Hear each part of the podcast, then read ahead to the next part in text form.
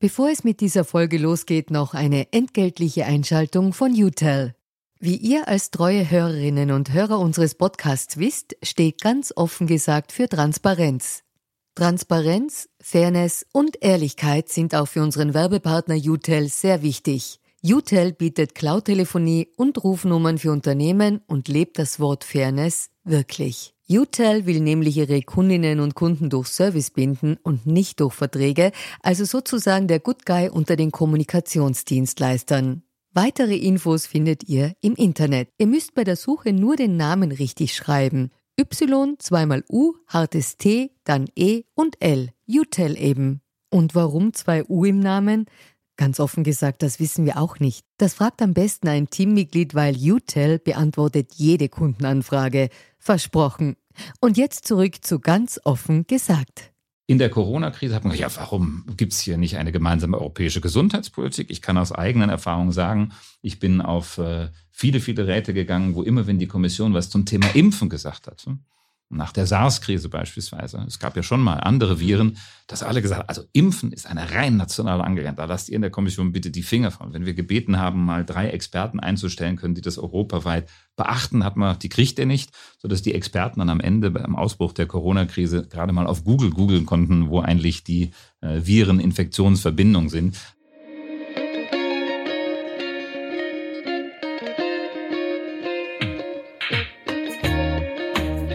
Herzlich willkommen bei Ganz offen gesagt, dem Podcast für Politikinteressierte. Mein Name ist Georg Renner, ich bin Journalist bei der Kleinen Zeitung und mein Gast heute ist Martin Sellmeier, der Vertreter der Europäischen Kommission in Wien. Sellmeier war lange Zeit ein Spitzenbeamter, der Spitzenbeamte in Brüssel, war Kabinettschef des langjährigen EU-Kommissionschefs Jean-Claude Juncker und zuletzt Generalsekretär der Europäischen Kommission bevor er 2020 nach Wien übersiedelt ist. Mit ihm spreche ich über die Tücken der Europäischen Kommission, darüber, was sich in den nächsten zehn Jahren ändern muss, damit Europa auch weiterhin ein wichtiger Faktor auf der weltpolitischen Ebene bleibt und was er bei seiner langen Radtour durch Österreich und vielen Gesprächen auf diesem Weg über Österreich und sein Verhältnis zur Europäischen Union gelernt hat.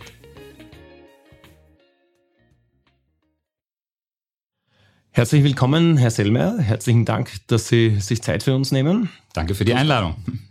Ganz offen gesagt beginnt traditionell mit einer Transparenzpassage, wo wir zwei Fragen abklären. Das erste ist, woher kennen wir beide uns? Und das zweite, haben Sie derzeit einen Auftrag von einer Partei? Ersten Abschnitt können wir sehr schnell abklären. Wir kennen einander fast gar nicht. Das kann ich bestätigen, nur über Twitter. über Twitter einerseits, andererseits hatten wir Anfang des Jahres Kontakt wegen eines Gastkommentars, den Sie in der kleinen dankenswerterweise veröffentlicht haben zur Taxonomiedebatte, Atomkraft, Gas etc. Das kann ich auch bestätigen. Ich verlinke ihn dann gerne in den Show Notes. Zweite Frage, die zu klären ist, ist, haben Sie derzeit einen Auftrag für eine Partei und sind Sie Parteimitglied irgendwo? Interessant, dass man in Österreich diese Frage sehr häufig bekommt, aber in der Europäischen Kommission ist es so, wir sind unabhängige Beamte, wir sind weder an nationale noch an andere Interessen gebunden. Das dürfen wir auch nicht. Bei uns darf man anrufen und sich mit uns unterhalten, aber man darf uns keine Weisungen erteilen. Wir müssen allen gleichermaßen zuhören. Äh, deshalb äh, bin ich selbst und natürlich auch die Beamtenschaft der Europäischen Kommission parteipolitisch nicht gebunden. Ausgezeichnet. Also natürlich auch kein Auftrag, keine Beratungsverhältnisse. Selbstverständlich nicht. Das wäre ein grober Verstoß gegen alle Regeln, die auf europäischer Ebene gelten. Das ist auf europäischer Ebene wahrscheinlich viel sauberer als bei uns in Österreich, aber. Das müssen Sie beurteilen. Sie sind für Innenpolitik zuständig, wenn ich richtig gelesen habe. So ist es. Sie haben im letzten Jahr und Anfang dieses Jahres noch eine große Radtour durch Österreich unternommen als Vertreter der Europäischen Kommission gemeinsam mit dem Paul Schmidt der äh, Vorstand der Gesellschaft für Europapolitik. Was war denn das Ziel dieser Radtour und worum ist es da gegangen? Also die Radtour ist entstanden äh, aus der Corona-Pandemie und ihren Bedingungen, die dazu geführt hat, dass äh, drei Monate nachdem ich in Wien meinen äh, Job als äh, Vertreter der Kommission in Österreich angetreten habe, der Lockdown kam Und das, was man eigentlich als Vertreter der Kommission in einem Mitgliedstaat machen soll, nämlich das Land zu bereisen, mit allen vor Ort zu sprechen, deshalb im ersten Jahr nicht stattfinden konnte. Und äh, deshalb habe ich mir schon um die Weihnachtszeit äh, 2020, 2021 vorgenommen, äh, egal was ist im Jahr 2021, das zu ändern. Und äh, da es ja noch immer Lockdowns und Beschränkungen gab und Infektionsgefahr gab, äh, erschien mir das Beste, dass man da ins Land hinausgeht und mit dem Fahrrad unterwegs ist. Und äh, Gott sei Dank habe ich mit dem Paul Schmidt, äh, dem Generalsekretär der Österreichischen Gesellschaft für Europapolitik, einen sehr angenehmen Sparringspartner gefunden. Wir streiten immer über Politik und äh, über Europapolitik, aber das fanden wir eigentlich ein ganz, also ganz gutes Format, dass da zwei mit unterschiedlichen Auffassungen durch die Gegend fahren und sich vor Ort äh, anhören, was die Menschen zu sagen haben. Äh, vor allem Menschen, die ja ähm, von Europa vielleicht im Fernsehen, in der Zeitung was gesehen haben, aber da ja niemand reisen konnte und waren es wenig Kommissare im Land gewesen, wenig Vertreter der Kommission oder Abgeordnete vor Ort gewesen. Und wir haben einfach mal das genutzt, um viel aufzunehmen, was sich in der Krise verändert hat, aufgestaut hat. Äh, in vielen Fällen haben wir uns erstmal eine halbe Stunde lang auch viel Wut angehört oder Unverständnis angehört und äh, dann am am, äh, an der Bierbank oder in einem Heurigen oder irgendwo auf einer Alm dann mit den Menschen über Europa und alles, was sie beschäftigt, geredet. Und ich muss sagen, für mich persönlich war das eine hervorragende Erfahrung, weil ich erstens sehr viel von Österreich gesehen habe. Orte, wo man mit dem Fahrrad hinkommt, kommt man ja sonst nicht so leicht hin. Und das war eigentlich eine sehr schöne Sache. Äh, ich habe festgestellt, was ich schon vorher geahnt habe, dass Österreich der schönste Mitgliedstaat ist. Äh, das sage ich nicht. Das, das sage ich nicht aus äh, mit Schmäh, weil ich bin ja ein Piefke und die Piefkes können keinen Schmäh. Also muss es wahr sein. Und zweitens hat man sehr viel dieses Gespräch mit den Menschen vor Ort, hat viele, viele Ideen bei mir aufkommen lassen und auch mir zu verstehen gegeben, dass das, was häufig in Brüssel und in Wien gedacht ist, wird und konzipiert wird, nicht unbedingt dem entspricht, was die Menschen vor Ort äh, in Tirol, äh, in Vorarlberg äh, oder in Kärnten oder in der Steiermark denken. Und das ist, glaube ich, eine ganz wichtige persönliche Erfahrung, die ich sehr bereichernd gefunden habe. Wenn wir diese vielen, vielen Gespräche, die Sie da geführt haben mit den Bürgerinnen und Bürgern, zusammenfassen, was haben Sie denn da gelernt über die Österreicher und ihr Verhältnis zu Europa? Also ich habe erstens gelernt, dass äh, trotz allem Granteln, Raunzen, das gibt's überall in der einen oder anderen Form. Ähm, äh, Österreich doch insgesamt ein sehr wohlhabendes Land ist und weiß, das weiß jeder instinktiv, wir sind extrem vernetzt, es gibt viele Grenzen, die Grenzen sind meistens nah. Also so eine Stimmung, wir wollen mit Europa nichts zu tun haben, die habe ich nirgends verschwommen. Im Gegenteil, also alle sind im Herzen Europäer. Je näher sie an der Grenze wohnen, umso stärker. Jeder Einzelne hat äh, Kritikpunkte, die meistens das Alltagsleben betreffen, die nicht äh, große Fragen betreffen. Und das ist, glaube ich, die erste Lehre. Das, was die Menschen vor Ort betrifft, sind nicht Institutionen und Kompetenzen, sondern es ist ihr Alltagsleben. Es ist die Frage, kann ich in einer Pandemie aus Wien zum Neusiedler See fahren? Kann ich äh, über die Grenze in die Slowakei fahren und zurück äh, oder äh, über die Grenze äh, am kleinen deutschen Eck äh, im Salzburger Land fahren oder nicht? Das sind ganz konkrete Fragen. Kann ich äh, bekomme ich Impfstoffe, bekomme ich keine Impfstoffe? Wie schnell geht das? Wie schnell sind Entscheidungsverfahren? Wie ist die Abwägung zwischen ja, dem Interessen des Bürgermeisters vor Ort, der eine Umgehungsstraße bauen will, und äh, den Umweltschützern, die sagen, da sind aber äh, EU-rechtlich geschützte ähm, wilde Tiere, äh, auf die man Rücksicht nehmen muss. Also diese ständige Abwägung, äh, die im Alltag der Menschen stattfindet, da etwas Verständnis hineinzubringen, äh, ist wahrscheinlich die wichtigste Aufgabe der Europapolitik und auch der nationalen Politik. Das ist vielleicht das Letzte, was ich mitgenommen habe. Es reicht ja nicht, wenn nur der einzige Vertreter der Kommission in Österreich und der Generalsekretär der Europapolitik durchs Land fährt und über Europa spricht. Wir sind ja alle Europa. Das ist auch die österreichische Bundesregierung, die Tiroler Landesregierung, die burgenländische Landesregierung. Also das müssen wir alle gemeinsam machen und deshalb war der Hauptzweck nach einigen Wochen dann auch viele Mitstreiter zu gewinnen. Gemeinderäte, Bürgermeister, Landeshauptleute, Landesräte, dass die eben mitfahren, mitradeln. Das haben die da auch immer wieder gemacht. Wir haben immer wieder welche gefunden. Es wurde immer größer, der Trost, die mit, mitgeradelt sind. Und äh, auf diese Weise war das eigentlich eine schöne Art der Gemeinsamkeit, trotz teilweise unterschiedlicher Auffassungen. Am Ende sitzen wir im selben Boot. Mhm. Genau das ist ja immer eine Schwierigkeit in der europapolitischen Debatte, diese Beziehung herzustellen, wo berührt mich Europapolitik in meinem Alltag irgendwo. Für mich war das irgendwie so eine Damaskus-Erlebnis, als die DSGVO in Kraft getreten ist mein Lieblingsgesetz.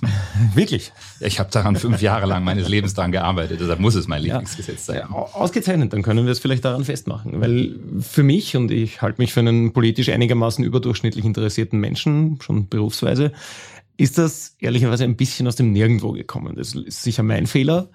Aber auf einmal waren überall diese Cookie-Banner und man musste die eigene Website umbauen und adaptieren und es ist viel Ärgernis dabei, auch wenn es viel bringt natürlich auch. Und ich hatte den Eindruck irgendwie, dass die Debatte, die dem vorangegangen ist, wie Sie sagen, es war ja ein jahrelanger Prozess, der glaube ich 2012, 2013 oder noch früher begonnen hat, daran zu arbeiten. 2010 hat er begonnen. 2010 schon. Und irgendwie habe ich als Bürger den Eindruck gehabt, okay, das kommt jetzt an einem Punkt, tritt das in Kraft, wo ich nicht mehr den Eindruck habe, ich hätte da irgendwie mitreden können oder hätte auch nur gewusst, an wen ich mich wenden müsste, wenn ich da etwas, was ich als Unsinnigkeit empfinde, zum Beispiel diese Cookie-Banner, vermeiden wollte. Wo wäre denn da der Punkt gewesen, wo ich als Bürger mich engagieren hätte können oder mich bei meinem, weiß nicht, Landtagsabgeordneten, Regierungsabgeordneten beschweren hätte können und sage, hey, schau bitte, dass da nicht ein ganz großer Unsinn passiert. Nun, die Europäische Datenschutzgrundverordnung ist ein europäisches Gesetz, das in einem Gesetzgebungsverfahren stattfindet. Und auf europäischer Ebene gibt es eine ganz wichtige Regelung. Bevor wir ein europaweites Gesetz machen, muss das europaweit konsultiert werden. Also wenn Sie sich 2010 mit dem Thema beschäftigen, haben Sie wahrscheinlich was anderes zu tun gehabt. Aber wenn Sie in diesem Bereich tätig gewesen wären oder wenn Sie sich äh, die öffentliche Debatte gerade zu diesem, das ist ja ein spezielles Thema, Datenschutz, wenn Sie sich damit äh, beschäftigt hätten, hätten Sie im Internet äh, Ihre Meinung eingeben können. Der Prozess ging zwei Jahre, wurde sogar noch mal um ein Jahr verlängert, weil einige sagten, ein Jahr ist zu kurz. Es wurde im österreichischen Nationalrat diskutiert, es wurde in allen Landtagen diskutiert, auch in Österreich, was ich sehr positiv finde. Also Österreich hat sich vorbildlich daran beteiligt. Also es war Teil der österreichischen Innenpolitik. Ob da immer alle hingegangen ist, kann ich nicht beurteilen. Ich war damals nicht in Österreich, aber auch in den österreichischen Medien wurde auch damals schon sehr viel berichtet. Warum war das so? Äh, weil der Anlass war ja, wir waren in einer Auseinandersetzung weltweit. Äh, ähm, der, der Gründer von Facebook hat äh, das Ende der Privatsphäre erklärt, 2010. Und es gab dann die sogenannten Snowden-Skandale, die Sie sicher auch mitbekommen haben, wo der amerikanische Geheimdienst Daten von Unternehmen, von Bürgern abgegriffen hat und wir auf einmal auch in Europa gemerkt haben, Moment mal, man behauptet immer, äh, unsere Daten sind sicher, das österreichische Datenschutzrecht schützt uns, aber es ist gar nicht der Fall, weil auf europäischem Territorium passieren andere Dinge. Und das ist der Grund, warum aus dieser Debatte eigentlich die Datenschutzgrundverordnung entstanden ist. Äh, die Europäische Kommission hat sie vorgeschlagen nach langer Konsultation. Die nationalen Parlamente haben sie diskutiert. Das Europäische Parlament hat sie viereinhalb Jahre lang diskutiert, Änderungsanträge gebracht. Und äh, die Minister aller Mitgliedstaaten, gerade es gab mehrere österreichische Justizminister, die sehr aktiv sich beteiligt haben. Äh, und alle kamen man kann in den Details sicher unterschiedliche Auffassungen sein, aber alle kamen zu einem ganz wichtigen Grundsatz. Ähm, die, der Datenschutz, der Schutz der Privatsphäre ist etwas, was zum, zur europäischen Lebensweise gehört. Das ist, glaube ich, unsere Erfahrung mit den Diktaturen von ganz rechts und ganz links, ähm, Stasi, Gestapo-Methoden, dass wir eben versuchen, unsere Bürgerinnen und Bürger eine Privatsphäre ihnen das als Grundrecht, als Teil des Menschseins zu garantieren. Das ist europäisches Grundrecht, das ist österreichisches Grundrecht, das gehört zu Europa dazu. Und das ist ein Teil, wo wir uns unterscheiden vom Rest der Welt wenn man es etwas vereinfacht sagt, in den USA sind die Daten praktisch zur freien Verfügung der Unternehmen. Die Unternehmen kontrollieren das. Das erklärt die große Datenmacht Facebooks. In Wahlen in den USA äh, weiß man genau, äh, da sind die Republikaner und da sind die Demokraten, weil man weiß äh, von der Erfahrung, dass die Demokraten kaufen alle dieses Waschmittel und die Republikaner dieses Waschmittel. Also wir haben eigentlich dort den für Unternehmen kommerzielle und Wahlzwecke, das sieht man auch am Erfolg von Donald Trump, den gläsernen Bürger. Das andere Modell ist China, da weiß der Staat alles überein. Und wir Europäer haben beschlossen, dem ein europäisches Modell entgegenzusetzen. Und ich freue mich, dass es zum intensiv diskutiertesten Gesetz äh, in Europa gehört ist. Und der Grund, warum das vielleicht bei Ihnen so angekommen ist, ist, dass das Gesetz sehr viel ehrlicher ist als andere. Normalerweise sind europäische Gesetze Richtlinien. Richtlinie heißt, es wird auf europäischer Ebene ein Gesetz gemacht. Das, das war aber von den Mitgliedstaaten in einem nationalen Gesetzgebungsverfahren nochmal umgesetzt wird. Deshalb dauert es normalerweise 10, 15 Jahre, bis das, was in Brüssel gemacht wird, sie trifft. Und es wird der Eindruck erweckt, dass dann auf nationaler Ebene noch viel geändert werden kann, was aber nicht der Fall ist, weil die meisten Richtlinien äh, relativ präzise sind. Äh, die Datenschutzgrundverordnung, wie der Name schon sagt, ist eine Verordnung. Das haben alle Mitgliedstaaten so beschlossen, weil man sagte, wir müssen schneller sein diesmal. Wir können nicht 20 Jahre warten. Das hat immer noch fünf Jahre gedauert, weil sonst haben Facebook und äh, der chinesische Autoritarismus haben sich durchgesetzt gegenüber dem europäischen Modell. Eine Verordnung heißt in dem Moment, wo es europäisches Gesetz ist, tritt es in Kraft. Es gab dann noch eine zweijährige Übergangsfrist, damit es nicht zu sehr schockiert hat, äh, weil das ja was Neues ist. Mhm. Und heutzutage stellen wir fest, dass dieses Gesetz extrem wirksam ist, auch wenn ich bin auch nicht mit jedem Detail zufrieden. Das ist ja das Ergebnis eines Kompromisses zwischen 27 Mitgliedstaaten, Abgeordneten aller Fraktionen im Europäischen Parlament. Aber die Datenschutzgrundverordnung hat sich weltweit durchgesetzt. Sie ist heute Standard in Kalifornien, in Indien, äh, in Nordafrika und, äh, und in Japan. Und das zeigt doch, wenn wir Europäer gemeinsam ein Gesetz machen, auch wenn wir vielleicht uns eine Weile darüber streiten, was jetzt richtig und nicht richtig ist, dass es sich weltweit durchsetzt und deshalb wir dann das europäische Lebensmodell ein Stück weit auch bewahren können. Mhm. Sie kennen diesen Prozess jetzt ja von beiden Seiten. Sie waren 20 Jahre, glaube ich, in der Größenordnung in Brüssel tätig, in Spitzenpositionen, waren Kabinettschef von Kommissionspräsident Juncker damals, später noch kurz Generalsekretär und jetzt sehen Sie das Ganze aus zwar als Kommissionsvertreter, aber aus der Perspektive eines von heute nur mehr 27 Mitgliedstaaten. Haben Sie den Eindruck, dass die Debatten, die in Brüssel geführt werden, im nationalen Diskurs immer einen ausreichenden Niederschlag finden, beziehungsweise die Themen dieselben sind, die da wie dort die Leute beschäftigen? Nein, das sind sie natürlich nicht. Das sind auch die Debatten in Wien nicht dieselben wie in Eisenstadt oder in Graz. Das ist, glaube ich, normal.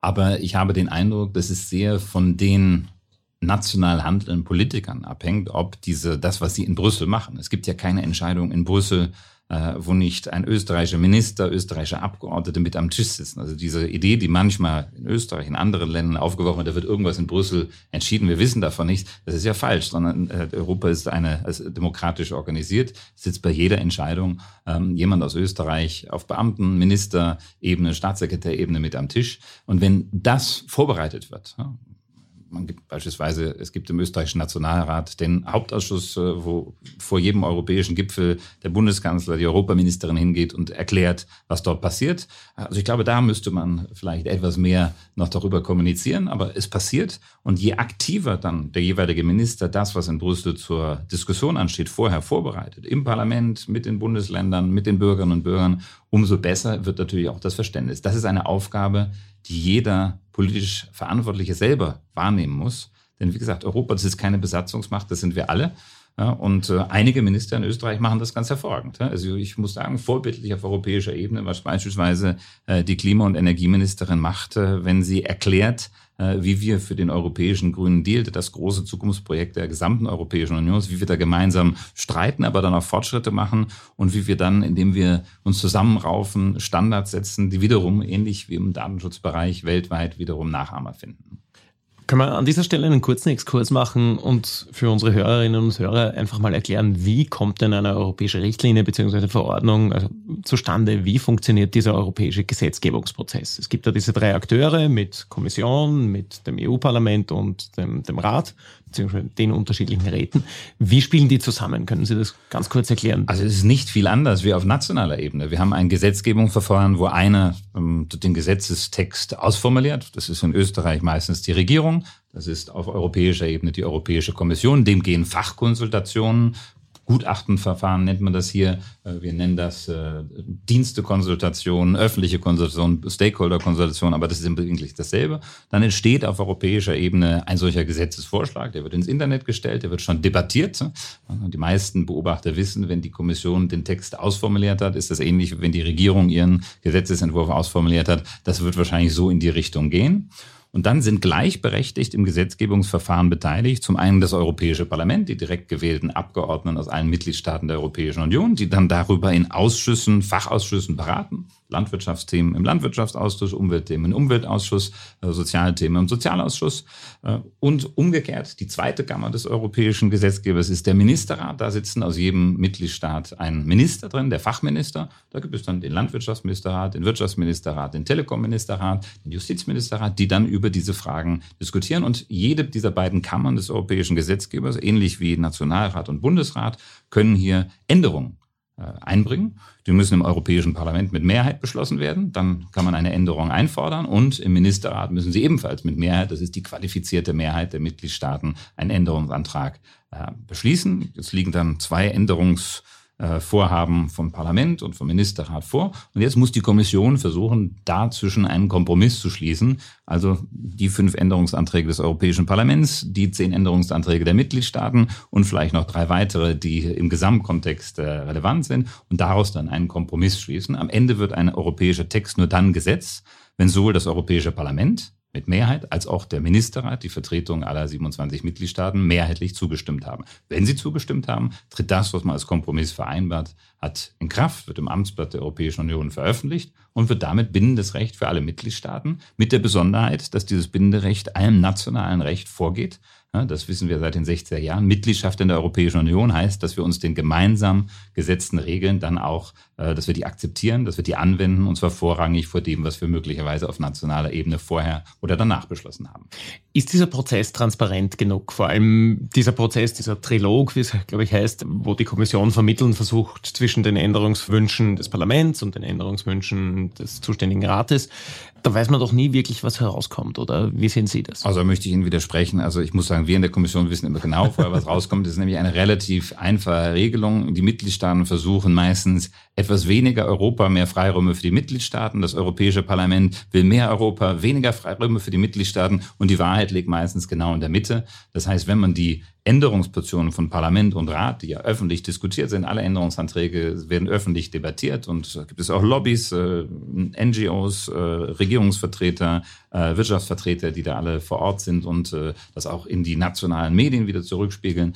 Äh, also das ist ein sehr transparenter Prozess. Natürlich die letzte Nacht, wo dann ein Kompromiss geschmiedet ist, genauso wie Regierungsverhandlungen in Österreich oder wenn drei Ministerien hier zusammensetzen und einen Kompromiss schließen. Ich äh, erfahre da auch nur, wenn die in die Sitzung reingehen und wenn sie rauskommen. Aber jeder, der ein guter Beobachter ist, weiß, glaube ich, schon, was da rauskommt. Natürlich die Experten. Und es gibt Umweltaktivisten, es gibt Wirtschaftsvertreter, die äh, jahrelang Erfahrung haben. Ne? Die verstehen das natürlich besser, als wenn man sich nie mit dem Prozess beschäftigt. Das ist aber, glaube ich, auch zwischen dem Hin und Her zwischen Bundesregierung, Nationalrat und Bundesrat so. Äh, das ist eben in der Politik so. Gesetzgebung ist am Ende etwas, wo es auf Formulierungen ankommt und man muss sich damit befassen, um es zu wissen. Aber die öffentliche Debatte ist sehr intensiv. Das merkt man auch in den letzten Jahren. Ne? Ich habe mal äh, festgestellt, dass zur Datenschutzgrundverordnung die meisten Artikel zu jemals zu einem europäischen Gesetz auf europäischer Ebene veröffentlicht worden sind. Jetzt haben wir das zurzeit bei den anderen anderen Digitalgesetzen, dem Digital Services Act und Digital Markets Act, wo es um die Marktmacht von Facebook und Google geht. Auch da gibt es extrem viele Öffentlichkeit dafür. Also ich habe manchmal den Eindruck, dass die Gesetzgebungsverfahren auf europäischer Ebene, auch weil sie länger dauern und weil sie umstrittener sind, insgesamt transparenter und mehr in der Öffentlichkeit diskutiert werden als viele nationale Gesetze. Wenn das so ist, eine Frage, die sich mir immer wieder stellt, ist, gibt es eine gemeinsame europäische Öffentlichkeit oder sind das 27 individuelle Öffentlichkeiten, in denen dieser Diskurs mal stärker, mal weniger stark geführt wird, vor allem auf medialer Seite? Also ich würde sagen, in den letzten 20 Jahren, und das ist nur der Zeitraum, den ich äh, aus eigener Erfahrung beurteilen kann, hat sich das deutlich in Richtung europäische Öffentlichkeit verschoben. Nicht, dass wir eine einzige europäische Öffentlichkeit haben, die immer abrufbar ist. Aber es gibt auch nicht eine einzige österreichische Öffentlichkeit. Es kommt sehr auf die Themen an, auf, äh, wo das eine Rolle spielt. Aber gerade durch vielleicht viele existenzielle Krisen, die wir weltweit durchgemacht haben. denken Sie an Trump, äh, der hat uns sicher auf eine gewisse Weise als Europäer zusammengeschweißt. Denken Sie an den Brexit, äh, was für Reaktionen das in Europa ausgelöst hat. Denken Sie jetzt an den Krieg, den widerrechtlichen Krieg, den Putin führt, was das für eine Debatte aber auch dann wieder für eine Einheitlichkeit hervorzeigt. Äh, wir wissen doch heute, man muss die Zeitung aufschlagen, das Radio hören oder, oder Podcast anhören. Äh, wir wissen doch erstaunlich gut Bescheid, was da augenblicklich in Italien los ist. Ne? Äh, wir haben in der Finanzkrise auf einmal uns damit beschäftigt, wie sieht eigentlich die Wirtschafts- und Finanzsituation Griechenlands oder, oder Dänemarks aus. Wir haben in der Corona-Krise jeder saß zu Hause und hat äh, verglichen. Äh, auf der anderen Seite der Grenze war es immer besser. Also das habe ich festgestellt. Also wenn man, ich bin viel, Impfstoffbeschaffung. Äh, also angeblich war es immer auf der anderen Seite besser und im eigenen Land haben alle versagt. Aber in Wirklichkeit hat man doch verglichen. Man hat weltweit verglichen. Man hat die Zahlen in Europa verglichen. Man hat gesagt, wer macht's besser? Mal mal der besser, mal der besser. Also wir achten viel mehr drauf, was im Nachbarland passiert, weil wir, glaube ich, in Europa gemerkt haben und diese Krisen haben dazu beigetragen, waren ja alles im Wesentlichen externe Krisen. Es waren ja die Finanzkrise kam von außen, Migrationskrise in Anführungszeichen kam von außen, jetzt Corona-Krise kommt von außen. Wir merken doch, wir sind eine Schicksalsgemeinschaft. Wir sind ja, zu unserem Glück oder zu unserem Pech vereint. Und wenn wir nicht zusammenhalten und wenn wir nicht darauf achten, was die Nachbarn machen, wenn wir auf ihre Kosten versuchen, etwas zu entscheiden, dann wird es am Ende zu einer schlechten Lösung führen. Und ich glaube, dieses Bewusstsein, das habe ich auch auf der Radtour durch die österreichischen Bundesländer und Regionen und Gemeinden festgestellt, die ist tief verankert. Natürlich jeder die erste Reaktion ist, denkt jeder an sich selbst. Das ist, glaube ich, menschlich so. Wenn man denkt an sich, seine Familie, wenn man irgendwie das Gefühl hat, irgendwas läuft schief. Aber dann relativ schnell ähm, erweitert man den Blick und sagt, Moment mal, ähm, ich bin ja davon abhängig, was mit meinen Freunden in der Slowakei äh, oder in Norditalien oder ähm, in der Schweiz oder, oder in Bayern äh, der Fall ist. Und ich glaube, dass solche Krisen schmieden einen zusammen und haben dazu beigetragen, dass wir heute eine sehr viel stärkere gemeinsame europäische Wahrnehmung von Themen haben, als es in der Vergangenheit der Fall ist. Aber ist es denn wirklich so ein positives Bild von einer gemeinsamen Union? Ich kann mich noch erinnern, als die Covid-Krise relativ frisch war und die ersten Maskenbeschaffungsaufträge äh, gelaufen sind, gab es Staaten, die gesagt haben, nein, die Masken, die jetzt hier im Hafen ankommen, die bleiben jetzt mal bei uns, bis unsere Leute versorgt sind. Ist man da gerade in der Krise als Staat, als nationale Regierung, die von den eigenen Wählerinnen und Wählern abhängig ist, nicht einmal zunächst sich selbst der Nächste? Ja, in den ersten zwei Wochen ist das der Fall gewesen. Ist übrigens auch in der jetzigen Energienotlage auch erstmal der Fall Darauf gewesen. Darauf wollte ich noch zu sprechen ja, Es gibt ja. auch, äh, habe auch Stimmen in Österreich gehört, die gesagt haben, äh, Montafoner Strom nur für den Montafon und auch nicht bitte nicht für Wien oder äh, die gesagt haben, alles, was in österreichischen Speichern ist, gehört uns, obwohl das nicht der Fall ist. Also ich glaube, diese Reaktion zunächst mal sich zurückzuziehen und zu denken, jeder für sich, ist ganz menschlich. Ja? Die passiert übrigens auch innerstaatlich. Ja? Das, wie gesagt, das Beispiel aus, äh, aus, aus, aus Vorarlberg und Tirol bezog sich ja eher gegen Wien als gegenüber andere Teile. Also auch das gibt es. Aber das Gute ist, dass dann relativ schnell Politiker von Verantwortung dazu kommen, dass wir gemeinsam handeln müssen. Ähm, die bemerkenswerte Rede des äh, österreichischen Bundespräsidenten in Bregenz, die zu, und jetzt auch in Salzburg, die die europäische Solidarität in den Mittelpunkt gestellt hat. Das ist ja ganz wichtig. Solidarität ist eigentlich immer für unsere Gesellschaft, für die Demokratie und auch für unseren europäischen Zusammenhalt als Gemeinschaft das Entscheidende. Solidarität gibt das jeder gleich spontan. Wahrscheinlich nicht, ne? muss man leider zugeben. Die Menschen sind nicht so, nur ganz wenige sind so. Aber wenn man dann ein bisschen drüber nachdenkt, dann kommt man in der Interessenabwägung doch dazu, äh, dass wenn es dem Nachbarn schlecht geht in Europa, dann geht es mir auch schlecht. Genau wie es dem Nachbarn, wenn es dem Nachbarn in Österreich schlecht geht, dann geht es mir auch schlecht. Wir sind zu sehr vernetzt, wir sind zu nah aneinander und deshalb ist, glaube ich, der europäische Kontinent, wenn es drauf ankommt, sehr viel geeinter als andere Kontinente. Denken Sie an die große Spaltung, die wir in den USA haben. Ne? Da haben wir in allen großen Fragen 50-50 und zwar fast unüberbrückbare Differenzen. In Europa kommen wir doch, wenn wir uns mal drei, vier Wochen streiten und vielleicht auch für drei, vier Wochen mal jeder ein bisschen in unterschiedliche Richtungen geht, kommen wir relativ schnell wieder an einem Tisch zusammen. Und es geht heute viel schneller, dass wir an einem Tisch zusammenkommen, als das noch vor zehn Jahren der Fall ist. Wir haben gelernt aus den Krisen und wir haben gelernt, dass wir nur gemeinsam sowas bewältigen können, weil alleine gehen wir alle unter. Und wird diese eher optimistische Perspektive, wird die auch den Winter überstehen, sollte die Gaslieferung zum Beispiel eingestellt werden seitens Russlands? Die Gaslieferungen sind schon jetzt praktisch eingestellt oder, oder nur noch auf einem Bruchteil dessen, was sie vorher war. Äh, das ist etwas, was wir, glaube ich, alle geahnt haben. Einige wollten es nicht gleich wahrhaben, das ist auch normal. So, jetzt wissen das alle und äh, haben deshalb die entsprechenden Notfallpläne aktiviert. Ich bin zuversichtlich, dass wir mit gemeinsamen Anstrengungen diesen Winter auf jeden Fall bewältigen werden. Ich mache mir noch etwas Sorgen, ob wir das auch den Winter drauf schaffen werden. Denn ähm, die Gasspeicher sind so gefüllt und das, was wir zurzeit jeden Tag nachfüllen in ganz Europa, dass wir äh, bis ins Frühjahr nächsten Jahres wohl kommen werden mit etwas Einsparmaßnahmen. Die Frage ist, was geschieht dann im Jahr drauf? Und deshalb muss unsere Strategie jetzt nicht nur auf diesen Winter schauen, sondern muss mittel- und langfristig sein. Der Ausstieg aus den fossilen Brennstoffen muss auch aus klimapolitischen Gründen dramatisch beschleunigt werden.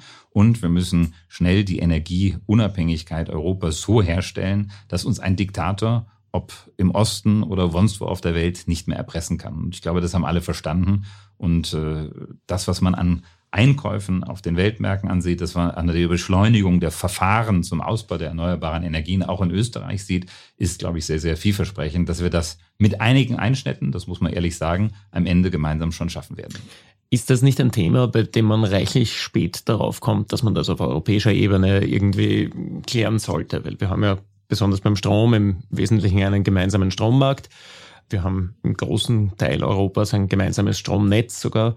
Und jetzt kommt man langsam drauf, hoppla, äh, irgendwie funktioniert das nicht, wenn wir auf nationalstaatlicher Ebene nur immer an, daran denken, wie wir das alles produzieren und wie wir die Spannung im Stromnetz aufrechterhalten. Hätte da zum Beispiel die Kommission nicht schon viel früher aktiv werden sollen?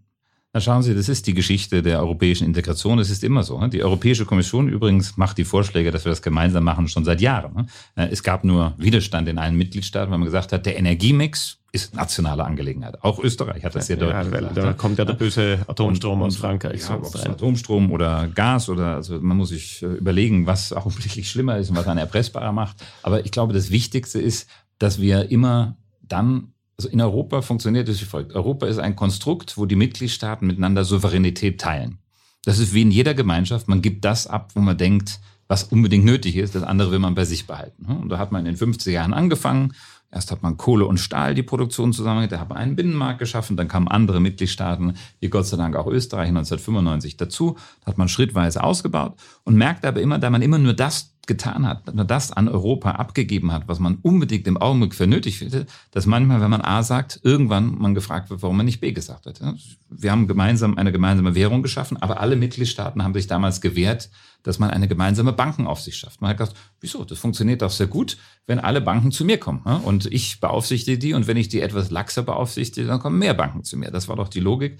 Und dann hat man in der Finanzkrise gelernt, das funktioniert so nicht, das gefährdet uns alle. Und jetzt gibt es eine zentralisierte europäische Bankenaufsicht in den Händen der Europäischen Zentralbank. In der sogenannten Migrationskrise, die mehr eine Herausforderung als eine Krise war, hat man auf einmal festgestellt, dass die Freizügigkeit zwischen den Mitgliedstaaten nicht funktioniert, wenn man nicht auch an den Außengrenzen zusammenarbeitet, wenn man nicht auch ein solidarisches Asylsystem hat. Die Kommission hat das 30 Jahre lang vorgeschlagen. Es ist 30 Jahre von allen Mitgliedstaaten abgelenkt worden. Jetzt kommen wir dazu, dass wir das Schritt für Schritt bekommen. Wir haben jetzt äh, den Beschluss, dass es 10.000 äh, Grenzschützer an den Außengrenzen der Europäischen Union gibt. Die Finanzminister haben das dann noch verzögert, dass es zehn Jahre braucht, wenn das auf aufbaut, weil irgendjemand muss es ja bezahlen. Aber wir kommen mit diesen Schritten. In der Corona-Krise hat man gesagt, ja, warum gibt es hier nicht eine gemeinsame europäische Gesundheitspolitik? Ich kann aus eigenen Erfahrungen sagen, ich bin auf äh, viele, viele Räte gegangen, wo immer, wenn die Kommission was zum Thema Impfen gesagt hat, nach der SARS-Krise beispielsweise, es gab ja schon mal andere mhm. Viren, mhm dass alle gesagt haben, also Impfen ist eine rein nationale Angelegenheit. Da lasst ihr in der Kommission bitte die Finger von. Wenn wir gebeten haben, mal drei Experten einzustellen können, die das europaweit beachten, hat man, die kriegt er nicht, sodass die Experten dann am Ende beim Ausbruch der Corona-Krise gerade mal auf Google googeln konnten, wo eigentlich die äh, Viren-Infektionsverbindungen sind. All das hat man jetzt nach der Corona-Krise geändert. Jetzt gibt es in unserem europäischen Gesundheitswarnzentrum in Stockholm die Experten, die das in Echtzeit verfolgen können. Und so ist das, glaube ich, immer. Auch jetzt. Ja? Energie, nationale Angelegenheit, stört bitte unsere nationalen ähm, Energiegiganten nicht. Und jetzt sagt man, Moment mal, jetzt stehen wir doch auf einmal ganz blöd da, wenn wir nicht grenzüberschreitend zusammenarbeiten. Jetzt gibt es auf einmal Solidaritätsvereinbarungen zwischen Deutschland und Österreich. Die hätte es nach europäischem Recht auch schon vor Jahren geben können. Gott sei Dank gibt es sie jetzt. Es gibt solche zunehmend auch mit den anderen Nachbarstaaten Österreich. So kommen wir langsam dahin.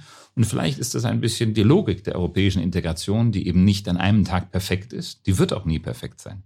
Es ist nicht so, man kann nicht Europa am Schreibtisch designen und sagen, so funktioniert es dann, sondern Europa muss auch ein bisschen flexibel sein, sich anpassen. Vor zehn Jahren hätte man es für unmöglich gehalten, dass man gemeinsam Gas äh, oder gemeinsam Flüssiggas oder gemeinsam Impfstoffe als Europäische Union beschafft oder gemeinsam die Außengrenzen sichert.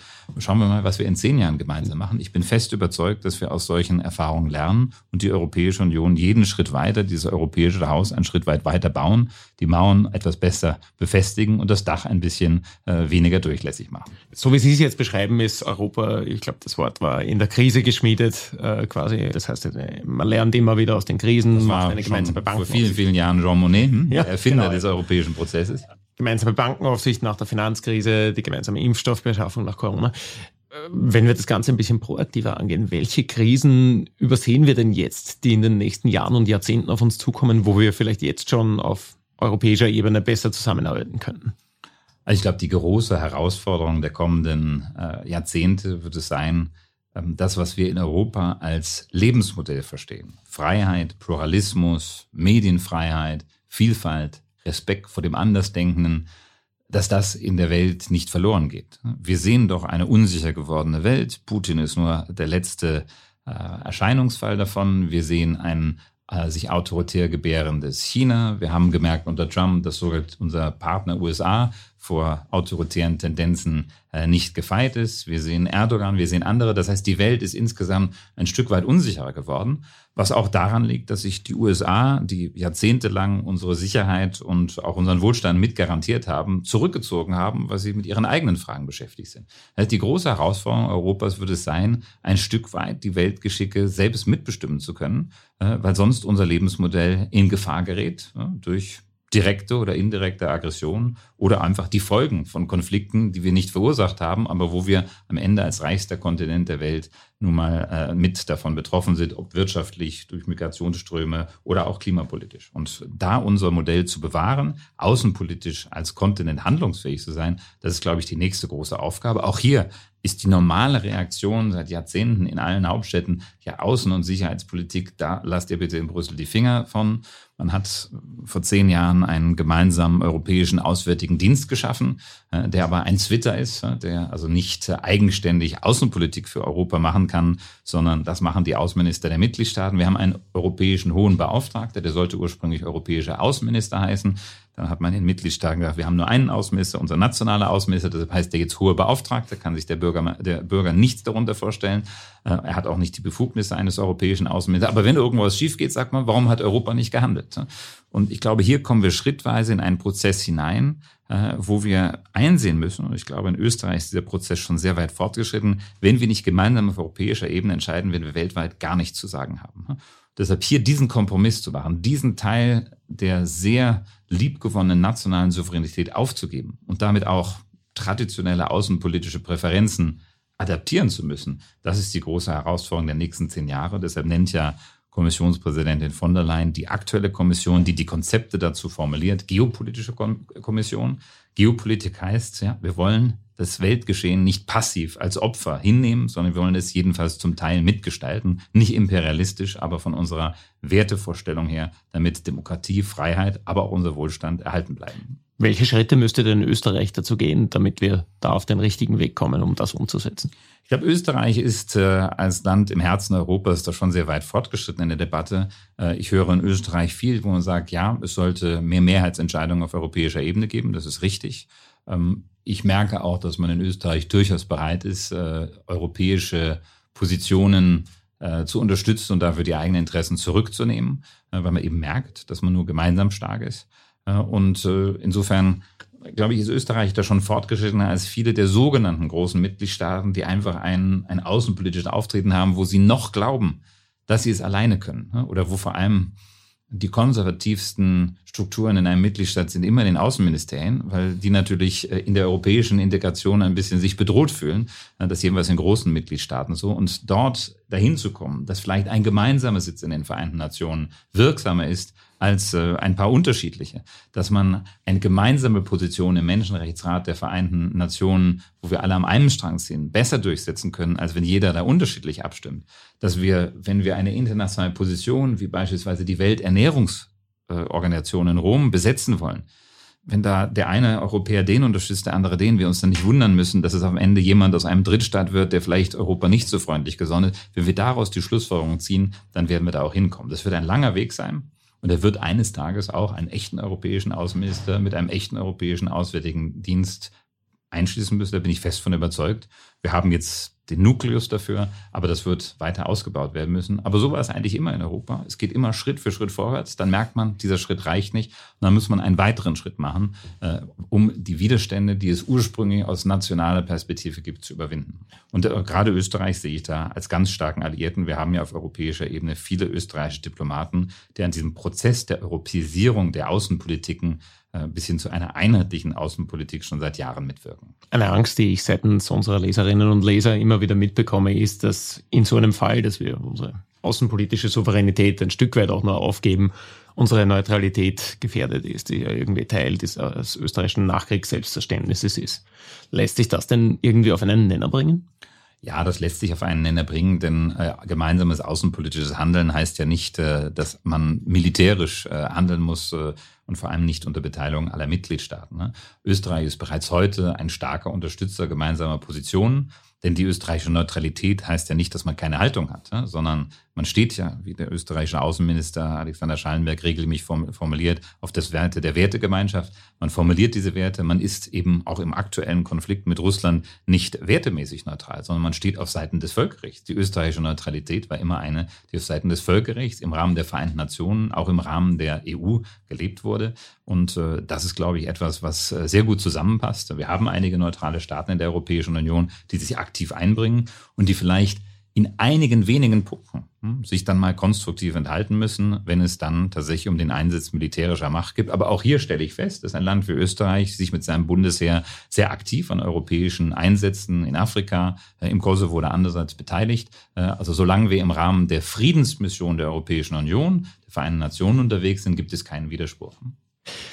Aber wenn Sie sagen, es muss ja nicht unbedingt die militärische Option sein, Europa unterstützt den Ankauf von Waffen durch die Ukraine mit österreichischer Duldung. Ich glaube, wir haben mit österreichischer Unterstützung. Hm? Mit österreichischer Unterstützung. Wir haben die Mehrheitsentscheidung nicht blockiert, indem wir nicht dagegen, aber auch nicht dafür gestimmt haben. Man hat sich konstruktiv enthalten, was vorgesehen konstruktive ist. Enthaltung, genau. Das, das ist vorgesehen in den Verträgen und das ist auch eine, genau, da gibt es eine eigene Klausel, die ursprünglich für Irland gedacht war, von der Österreich mit profitiert, dass man das tun kann. Man blockiert nicht, aber man sagt, ich bin an diesem konkreten Vorhaben nicht beteiligt, übernehme aber dafür im Rahmen äh, anderer paralleler Vorhaben einen größeren Anteil der Lasten. Und das ist so fair.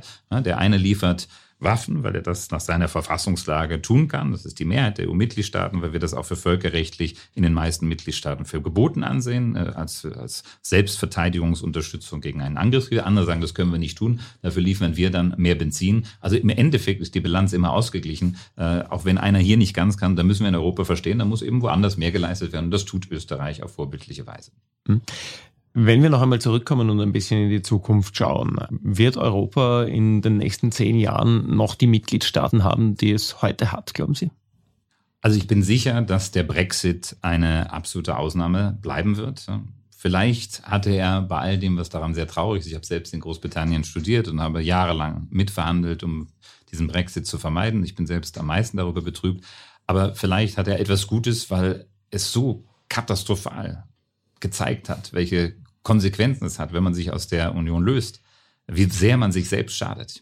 Die Staus im Calais und äh, Staus, das ist nur eine, eine, eine, eine kleine, äh, gerade sehr visible Sache, aber alles, was wir in der britischen Innenpolitik zurzeit erleben, sind immer noch die Nachwehen eines solchen Prozesses. Auch die, die wirtschaftliche Situation äh, äh, leidet nach wie vor unter diesem Brexit und wird auf Jahre noch leiden. Ich glaube, alle Staaten in der Europäischen Union, bei aller Kritik, die sie aneinander am gemeinsamen Zusammenarbeit manchmal haben, haben gesehen, das ist der falsche Weg. Ja, da schießt man sich dreimal ins eigene Knie.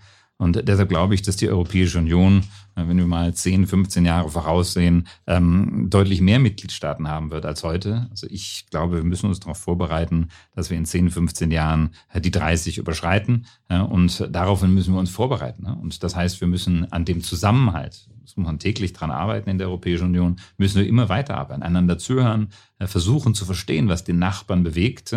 Denn Europa muss immer ein Kompromiss sein. Das ist ja der Vorteil, den das europäische Freiheitsmodell gegenüber dem diktatorischen Modell Putins hat, dass wir einander zuhören, versuchen den anderen zu verstehen und nicht einer über den anderen einfach wegfährt, sondern dann einen Kompromiss schließen. Und ich sehe einen Kompromiss nicht als ein Zeichen der Schwäche, sondern als ein Zeichen demokratischer Stärke. Die schlimmste Regierungsform ist die, wo einer entscheidet und man sich dagegen nicht wehren kann. Dann kommen auch sehr falsche Entscheidungen raus, wie man das zurzeit sowohl in Russland als auch in China bei der Covid-Bekämpfung sieht. Besten Dank. Ich glaube, damit hätten wir es und das ist ein schönes Schlusswort. Ich danke Ihnen für die Einladung ich und wünsche Ihrem Format weiterhin viel Erfolg. Danke sehr fürs Kommen, danke für Ihre Zeit. Dankeschön.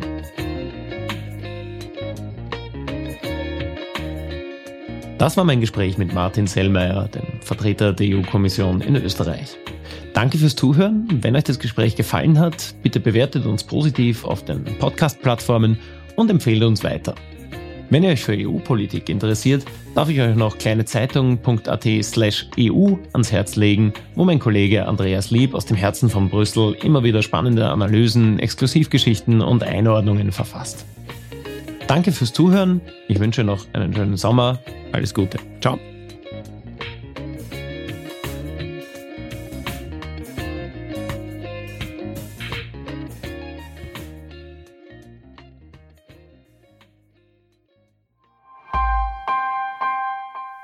Link